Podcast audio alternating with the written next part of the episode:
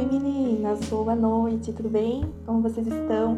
É, Bem-vindas ao nosso tema de hoje, é o que é plano de parto. Bom, eu sou a Bruna, né? Pra quem não conhece, eu sou a mãe da Lara, de 6 anos, e do Luca, de 2. A minha experiência com o parto começou logo no, na primeira gestação, que eu não tinha conhecimento nem informação nenhuma, e busquei as informações da, durante a segunda gestação através do grupo Gaia, né? Maternidade Saudável de Itu, é, por que eu falo sobre isso, né? O que eu resolvi falar, eu falo, na verdade, eu vivencio isso desde a minha segunda gestação, mas foi meu tema de TCC da faculdade, né? Responsabilidade civil nos casos de violência obstétrica.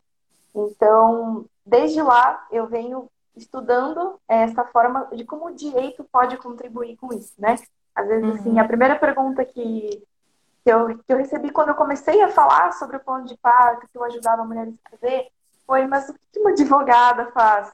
Então, eu também levei tempo para assumir que nós, na área jurídica, nós temos um, um poder grande, assim, né, de, de informação mesmo, que o direito ele é muito além. Aí, dois anos depois, trabalhando, já tive artigo publicado, e... mas só agora que eu resolvi, assim, assumir isso para a vida mesmo, como vida profissional e pessoal. Muitas vezes nós não temos a informação sobre o parto em si. Então, mais, mais do que estudar sobre ao direito de, de ter um parto com respeito, nós temos que estudar a fisiologia do parto. É uma coisa que deveriam explicar para nós, né? Nós deveríamos chegar e confiar totalmente na equipe médica, mas infelizmente não é o que acontece na maioria do, do país, né? E, e do, das, às vezes numa mesma cidade tem hospitais maravilhosos, tem profissionais incríveis e e no mesmo, ao mesmo tempo, às vezes até mesmo na troca de um plantão para outro, né? Para quem depende do plantão, aquele profissional não tem uma visão humanizada, porque acha que é, é. normal. E é um documento, né? Vamos é, definir ele especificamente. É. Ele é um documento que nós vamos apresentar no hospital fazendo um pedido, né? É um requerimento mesmo. Olha, eu desejo que o meu parto seja assim, assim, assim, exato, no pré-parto, no parto e no pós-parto. Acredito nisso e nisso. É, em referência, é, tendo a referência das legislações, né? É importante colocar, é, porque por mais que, por exemplo, a lei do acompanhante seja federal, ainda existem muitos é, hospitais que não, que não. E nessa pandemia, então, estourou de, de hospital usando como Uma justificativa para não aceitar isso, para não aceitar o acompanhante. Então, é um, é um tópico que vai no plano de parto. Como que você vai fazer um plano de parto? Tendo informação. E quando você tem informação, você consegue exigir que aquilo seja respeitado e seja definido. Como assim? É um pedido, tá? Mas ele é um pedido do quê? Ele é um pedido de que eu tenha um parto humanizado na água? Não necessariamente, né? Como nós explicamos, que um parto não necessariamente é para ser humanizado, ele precisa ser totalmente natural. E, inclusive, uhum. existem mulheres que aceitam a anestesia, isso né, também pode ser colocado, é um desejo, ah, eu aceito ou não aceito de forma nenhuma, aquele sofrimento que não é natural do parto, né? Por mais que seja incutido isso na sociedade, é, muitas mães acreditam que sofrer durante o parto faz parte, né? Mas não faz parte. O sofrimento ele não deveria ser natural. A dor, sim, ela existe em níveis diferentes para cada mulher, mas o sofrimento não. E é nosso dever, né? Dever dos profissionais, é, principalmente da saúde, impedir que isso aconteça. Uhum. E assim, né? Sobre quem pode fazer o plano de parto, né? Ah, qualquer mulher em qualquer situação. Sim, qualquer mulher em qualquer situação. Existem convênios que já têm, inclusive, modelos prontos. Mas é ideal que a mãe não se apegue a esses modelos prontos. É, porque ela precisa entender quais são as necessidades do pré-parto. É, acompanhante, livre movimentação, é, poder comer, poder tomar água. Por que, que ela pode fazer isso? O que, que a medicina diz sobre isso? Né? Quais são as evidências sobre isso? Quais então, não basta você ler lá num plano de parto, ah, eu não quero que coloque soro, não quero que coloque ocitocina, se ela nem sabe o que é ocitocina. Não sabe uhum. nem quais são os efeitos da ocitocina no corpo. Então, ele é muito importante para nortear os estudos mesmo. E isso de deixar munida de informações, quando ela chega num hospital que normalmente não respeita muito, o hospital já, ah, peraí, essa mulher, ela sabe do que está acontecendo com ela. Então, eu preciso tomar mais cuidado. Já, juridicamente, né, eu, para mim, porque, digamos assim, eu como advogada, por que o plano de parto é importante para uma futura cliente?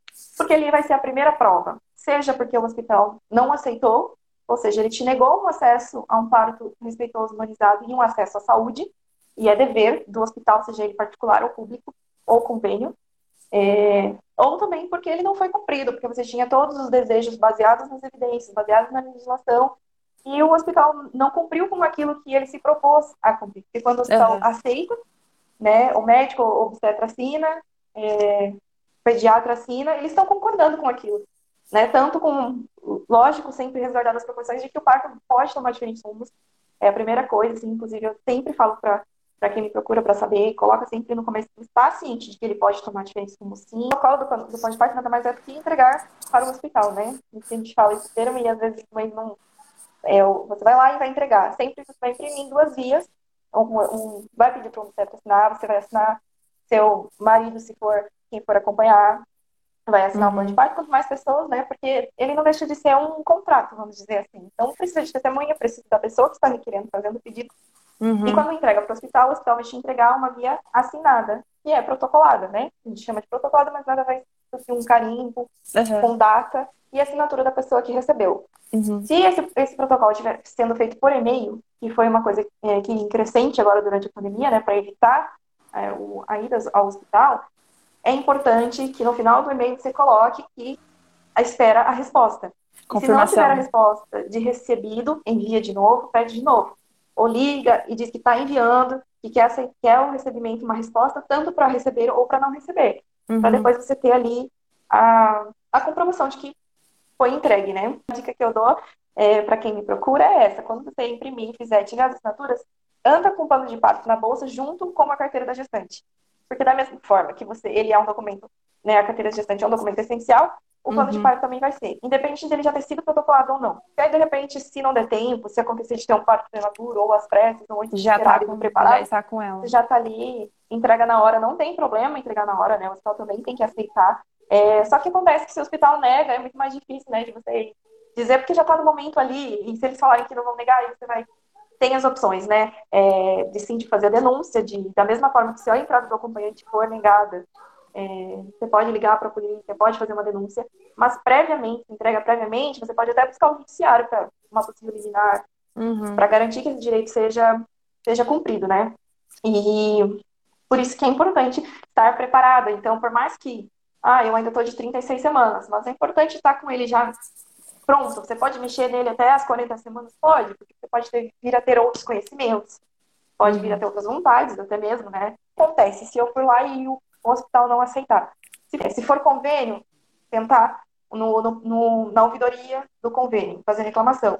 Do convênio e dos hospitais particulares, é possível fazer a reclamação do PROCON, porque aí já vira uma relação de consumo. De consumo. É uma relação de consumidor. Então, uhum. o convênio e o hospital particular têm o dever de cumprir com o contrato que é prestar assistência à saúde. E essa assistência à saúde, inclusive no parto, é, inclui a informação. Né? E ele, se ele não está aceitando o plano de parto, porque ele está negando um acesso a uma informação, a um pedido de saúde que consta dentro das evidências médicas, dentro das legislações, então uhum. cabe uma, uma uma denúncia no PROCON, né? E às vezes só por aí já, já resolve e não precisa buscar um judiciário e não precisa necessariamente de um advogado. É claro que o advogado vai saber orientar melhor, redigir um pedido melhor é, uhum. para os órgãos, né? Mas é possível fazer sozinho e online, né? A maioria dos estados. A responsabilidade é do hospital, ela não é do médico obstetra. Por mais que tenha sido o seu obstetra que acompanhou o parto, né, independente de ter sido no SUS, pode ter sido o médico do posto de saúde que leu o seu plano de parto e concordou com tudo que você disse ali, achou que estava ok e assinou. Mesmo que ele não esteja lá, a responsabilidade de receber aquilo é do hospital, ela é, seja público, particular ou conveniado. É, a questão do acompanhante ela é até mais fácil, vamos dizer assim, de ser exigir, é, porque ela é uma lei federal, né? Então, se no momento ali é literalmente aqueles vídeos que infelizmente a gente vê, sabe, de polícia invadindo um hospital, fazendo acompanhante permitir entrar, é bem isso. E, infelizmente, não é um direito que pode ser negado, não, porque mesmo na pandemia, com as justificativas que estão tendo, o judiciário já reconheceu que o acompanhante deve, lógico, estar é, respeitando todas as recomendações da, da Organização Mundial de Saúde em relação à pandemia, né? Mas ele é permitido sim. Falar assim, né, dos conhecimentos e tudo.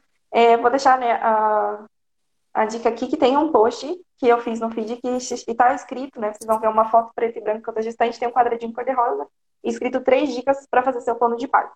Ali eu vou falar é, que não, não seria o tema específico da live, mas para fazer tem que saber, né? O que você tem que colocar no pré-parto, tem que colocar no parto colocar no pós-parto. E para quem tiver interesse, eu tenho um modelo gratuito, né? Um modelo que eu fiz, é, ele consta todas as opções, aí você vai estudar cada uma delas e vai ver qual você acredita não acredita, é, qual acha que vai caber no seu, na sua escolha de parto, né?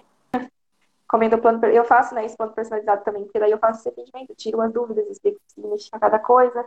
É, mas é que eu sempre falo, né, é, assim, não é, você tem como buscar, busca informação, ela é sempre o grande começo de tudo, né? Uhum. E, assim, ai, não ter medo, sabe? Porque é uma coisa que às vezes a gente, ai, tá negando, vai dar trabalho, é melhor aceitar como tá. Mas a gente tem que pensar que não é pela gente, não é só pelo nosso bebê, não é só pelo nosso parto. É pelas próximas, é pelas outras, é pelas nossas colegas que vão parir ainda. É por todos Exatamente. que vão passar por ali. Então, Exatamente. às vezes a gente pensa só, ah, não vai me dar trabalho ir atrás, mas é um trabalho que vai valer a pena, sabe? Uhum. Quando você tem aquele, o seu, como eu tive as duas opções, eu consigo ver a diferença que ela é, é, faz diferença todo no pós, sabe? A gente não pensa, não é só o momento do parto, mas é como facilita a amamentação, como facilita a sua relação com o seu filho depois do nascimento. Muitas pessoas não fazem, não buscam por achar algo muito distante, por achar ter aquela noção de que é parto humanizado, aquele parto na água. E não, né? É algo que todas nós podemos, devemos ter, é por nós, é pelo nosso bebê, é pelo, pelas outras. Uhum. E assim, eu vou finalizar com uma frase que eu usei no meu TCC, eu uso nos meus artigos, e que é do Dr. Michel Dente, né? Para mudar o mundo, primeiro nós precisamos mudar a forma de nascer. E eu acredito totalmente nisso, acredito totalmente no que ele diz, porque eu acho que quando a gente nasce, traz uma criança ao mundo com respeito, tudo que vai vir sucessivamente aquilo vai ser bom para a criança, vai ser bom para a família. Então, porque muitos dos nossos traumas pessoais, adultos, eles vêm da gestação e vêm do parto. Né? Então, às vezes, muito das nossas dores, das nossas frustrações, elas são de traumas ainda do parto. Então, acho que quando a gente garante que o nascimento seja seguro e humano, a gente está garantindo um futuro seguro e humano também. Obrigada pela participação, pela presença de todas. Um beijo. E quem um quiser beijo. pode só me mandar direct que eu envio. Tchau.